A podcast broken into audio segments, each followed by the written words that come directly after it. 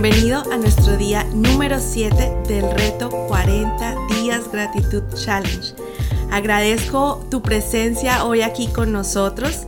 Si no has escuchado los capítulos anteriores, te invito a que vayas y los busques, los oigas y sobre todo el episodio número 0, donde estamos y donde dimos las instrucciones básicas para este challenge. Si aún no lo has hecho, te invitamos a seguirnos en nuestras redes de Facebook e Instagram. Mi nombre es Andre y te doy una cordial bienvenida a este día número 7. Te saludo también yo, Pipe Ramírez, qué chévere que estés por acá. Qué bueno que nos dejes compartir contigo tu día y que te hayas unido a este reto de 40 días gratitud challenge. Un reto para que por 40 días consecutivos busquemos las cosas buenas de nuestra vida y demos gracias y vivamos con una actitud de agradecimiento.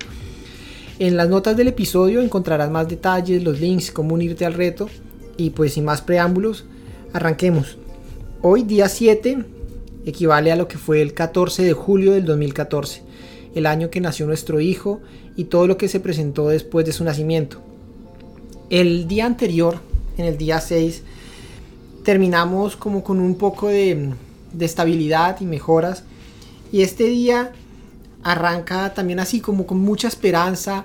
Inicio un nuevo día y cada día que yo iniciaba era una nueva oportunidad de buscar algo bueno, una nueva oportunidad de, de ver mejorías, era una nueva esperanza. Ese día por la mañana escribí este estatus en Facebook. Samuel Felipe continúa su progreso y debe mejorar su alimentación, succión y tragar pero está lo más de bonito y consentido. Andrea tuvo una buena noche estable en la mayoría de sus signos y funciones. La hemorragia aparenta haber sido detenida, sin embargo las plaquetas tuvieron un bajón en la madrugada y tocó transfundirla una vez más. Los leucocitos han subido, indicando infección, y cambiaron de antibiótico para ver cómo reacciona.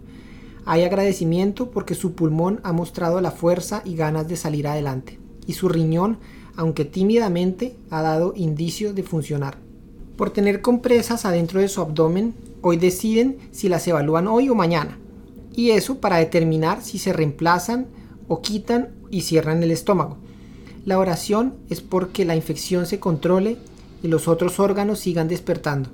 Orar también por gratitud de la fidelidad de Dios en el avance y porque el cuerpo médico, desde los de vigilancia hasta el gerente general de la clínica, han tenido que ver con el caso y no desconocen que claramente la mano de Dios ha actuado. Gloria a Él. Así inició el día. Como ven, había mucha esperanza y, ya llevábamos una semana larga en el hospital viviendo allá adentro.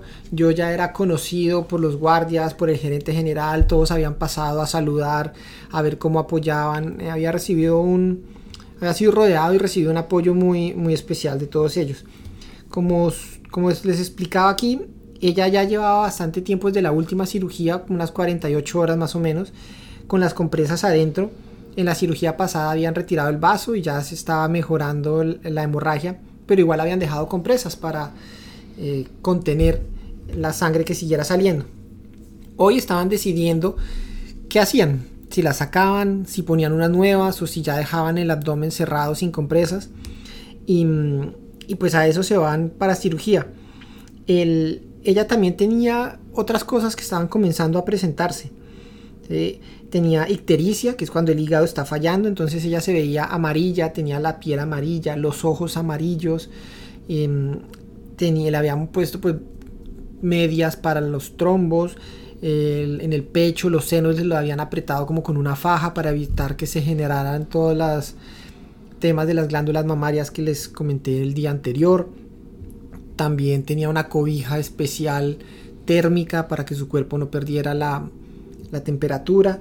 Y estaban en el plan eso, de definir las compresas y comenzar a despertar gradualmente el resto de órganos. Se decidió que iban a hacer la cirugía ese día eh, y a las seis y media de la tarde, más o menos seis, seis y media de la tarde, se va para cirugía. Y yo escribo este estatus en Facebook, que lo voy a leer. Andrea va para cirugía. Hoy cumplimos 48 horas desde la última cirugía y por temas de higiene y contaminación hay que abrir y revisar. Pedimos a Dios por los riesgos clásicos de una cirugía, anestesia, hemorragia, infección y otros. Y para que los doctores tengan la sabiduría y paz en las decisiones que deban tomar estando en la sala. Cerrar el estómago o reemplazar las compresas. Esa cirugía, al igual que las otras, duraba bastante, eh, o al menos yo las percibía siempre como unas cirugías largas, porque eran momentos donde no tenía yo la claridad de qué estaba pasando, no la veía, nadie decía nada, entonces eso me generaba como muchas preguntas.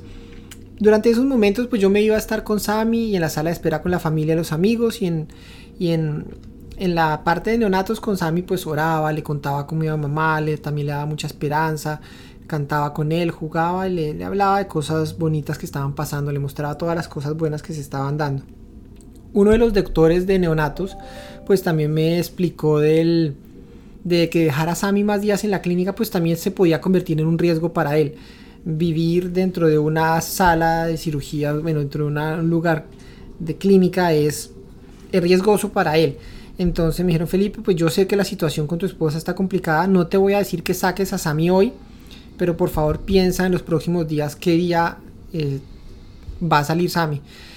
Yo, eso fue, es un motivo de gratitud porque fue darme la posibilidad de que yo escogiera qué día quería que saliera Sami. O sea, me dijeron, ya está listo, pero no te lo vamos a sacar ya porque sabemos en la situación que estás. Dinos tú. Eso yo sé que no se da muchas veces y es otra de las excepciones que Dios permitió que tuvieran en la clínica conmigo me dio la posibilidad de pensar qué día, a dónde iba a salir Sammy, en la casa, quién iba a estar, claramente en la mía no, porque no podía estar allá con él, entonces no iba a estar haciendo desplazar a los abuelos a un lado, al otro. Finalmente y por varias decisiones decidimos que saliera a la casa de mis papás y entonces eso me permitió preparar, trastear las cosas, todo lo que habíamos comprado, trastearlo.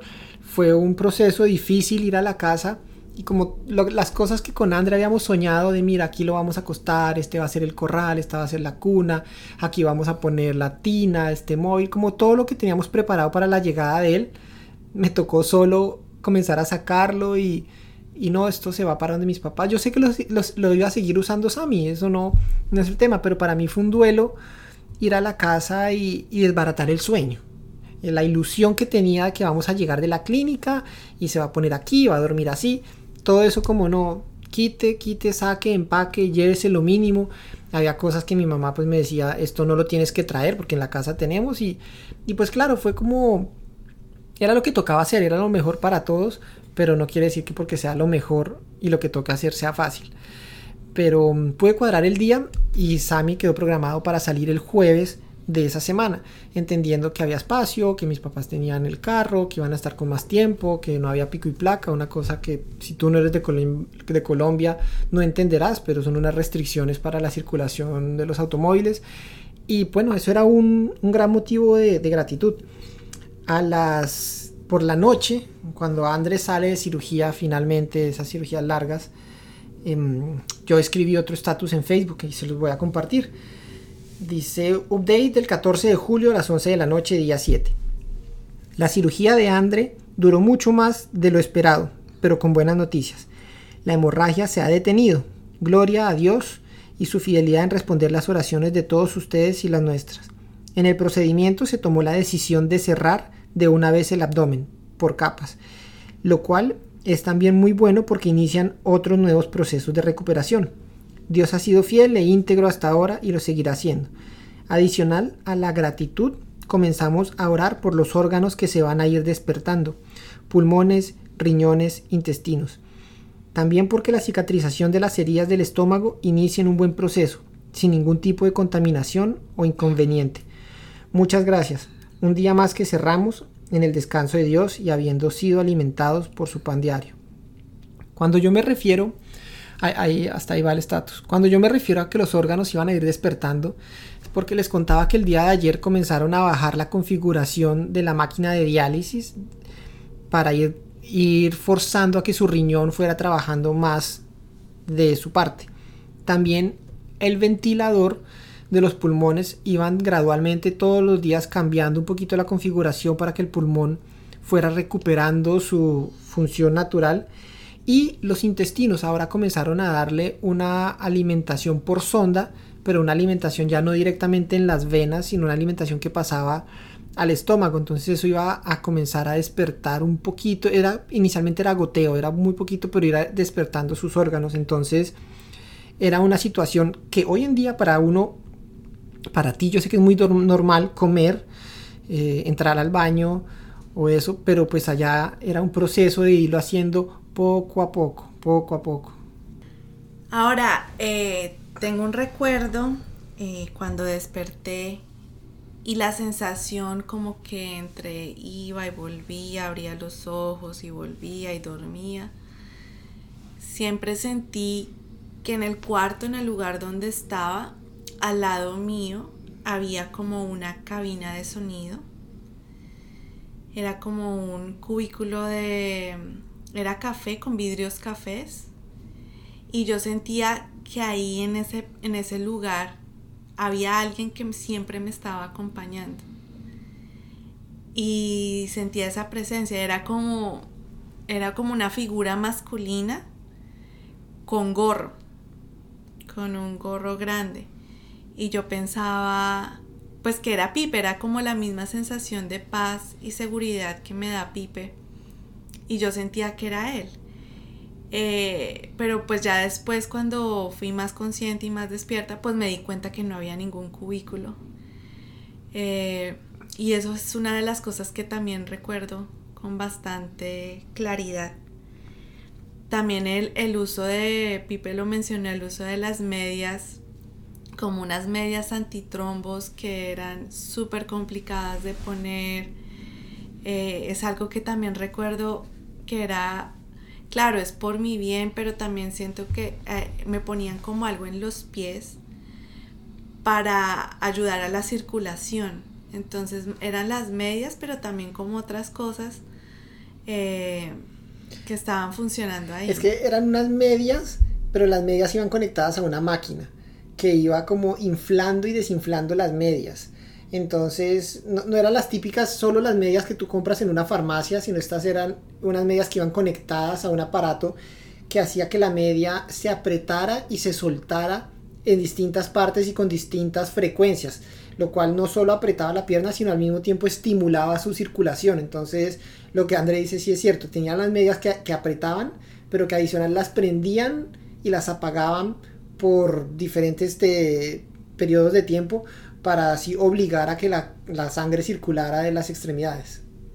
Habían muchas cosas nuevas. Obviamente nunca habíamos vivido una circunstancia médica de esa dimensión. Entonces muchas cosas eran nuevas y muchas metodologías o tratamientos pues eran nuevos. Y yo sentía mucho todo el tiempo que todo lo que estaban probando en mí era como nuevo, como novedoso. De pronto por eso. Ahora yo te pregunto, amor, ¿por qué das gracias en el día de hoy?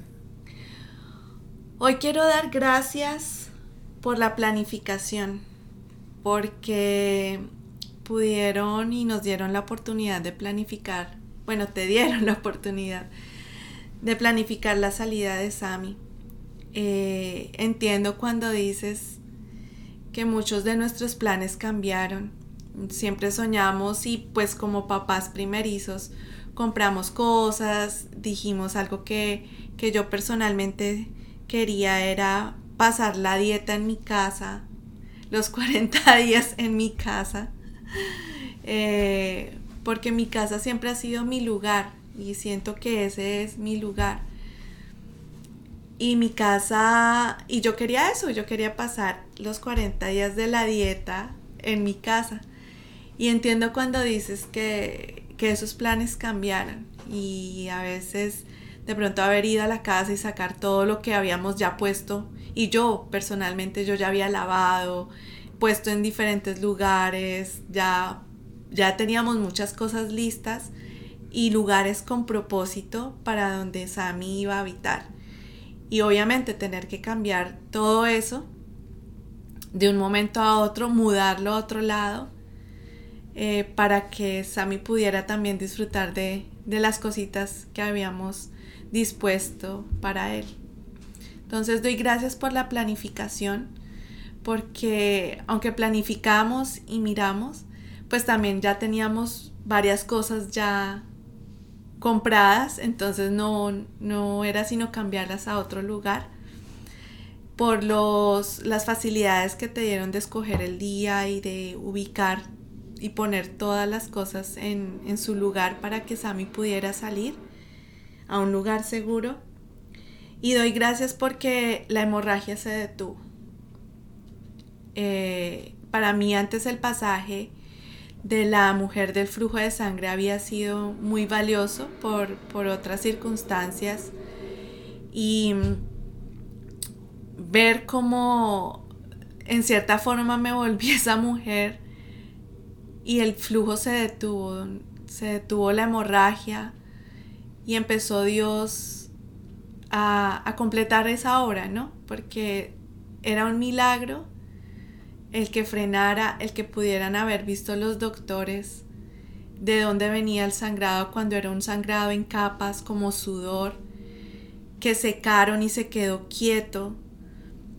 Y con eso pudieron ellos mirar dónde era la fuente que estaba pasando, que estaba dañado, y ver que la hemorragia se detuvo.